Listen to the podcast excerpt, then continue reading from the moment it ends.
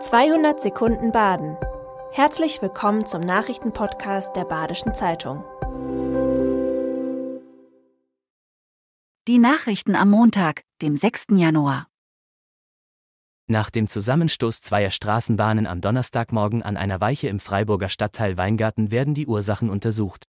Wie Polizeisprecher Michael Shaw erklärt, gibt es aktuell keine Hinweise, die auf einen technischen Defekt schließen lassen. Dennoch werden jetzt alle Fakten gesammelt. Aufzeichnungen und Wartungsprotokolle werden gesichtet, eventuell müssen Gutachten erstellt werden.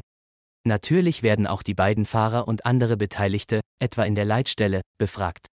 Möglich sei beispielsweise, dass einer der beiden Fahrer ein Signal missachtete, abgelenkt gewesen sei oder einen medizinischen Notfall erlitten habe. Shaw erwartet, dass diese Woche Ergebnisse vorliegen, die dann in Ermittlungen wegen fahrlässiger Körperverletzung münden könnten. Bei der Kollision ist eine Straßenbahn im Gelenk in der Mitte durchgebrochen, 24 Personen wurden verletzt, darunter 13 Kinder.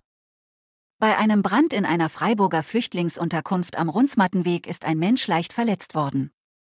Wie es zu dem Brand kommen konnte, ist noch unklar. Nach Angaben der Feuerwehr brannte am Sonntag ein Zimmer im Obergeschoss der Containerwohnanlage. Wegen der starken Rauchentwicklung sei das Obergeschoss der Flüchtlingsunterkunft nun vorerst nicht mehr nutzbar, teilte die Stadt mit. Für die betroffenen Bewohner würden Ersatzunterkünfte bereitgestellt. Die Autobahn A5 bei Riegel ist ein landesweiter Stau-Hotspot.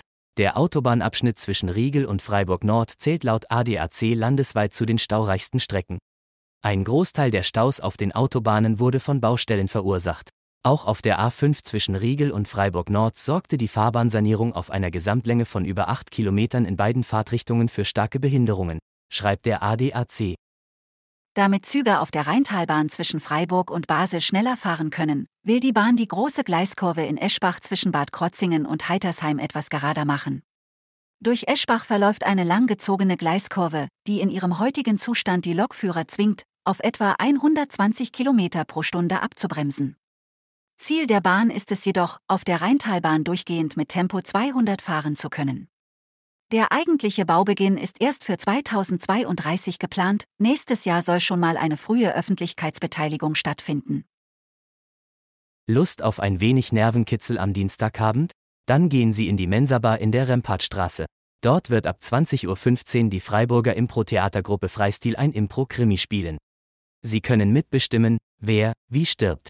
Besser als Tatort. Das war 200 Sekunden Baden. Immer montags bis freitags ab 6.30 Uhr.